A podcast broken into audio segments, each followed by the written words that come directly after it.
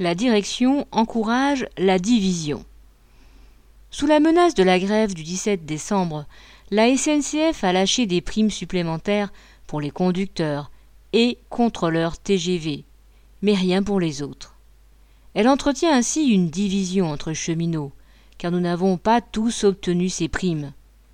La bataille pour les salaires ne fait que commencer.